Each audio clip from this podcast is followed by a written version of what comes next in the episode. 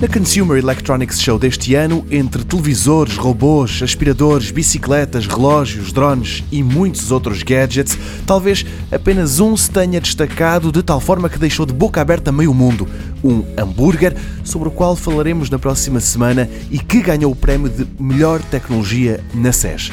Repito, um hambúrguer. Mas enquanto fica a crescer a água na boca, o destaque vai para um artigo do site The Verge que dá conta dos melhores portáteis apresentados na feira de Las Vegas e que ao longo deste ano irão ser postos à venda. A encabeçar a lista está o Alienware Area 51M. O site diz que é completamente diferente de todos os outros portáteis porque permite que se troque a placa gráfica e o processador, algo praticamente inédito no mundo dos PCs portáteis. Está bom de ver que há uma máquina topo de gama, apontada aos jogos, um computador que deverá ser posto à venda ainda este mês.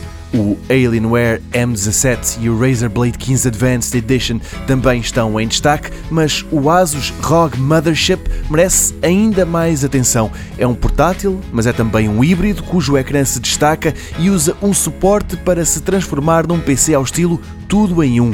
O The Verge diz que pode ser um dos designs mais eficazes dos últimos anos. Outro equipamento que aparece na lista é o LG Gram 17, o mais leve portátil com um ecrã de 17 polegadas. O site lembra que a LG não é famosa pelos seus portáteis, mas este caso é diferente.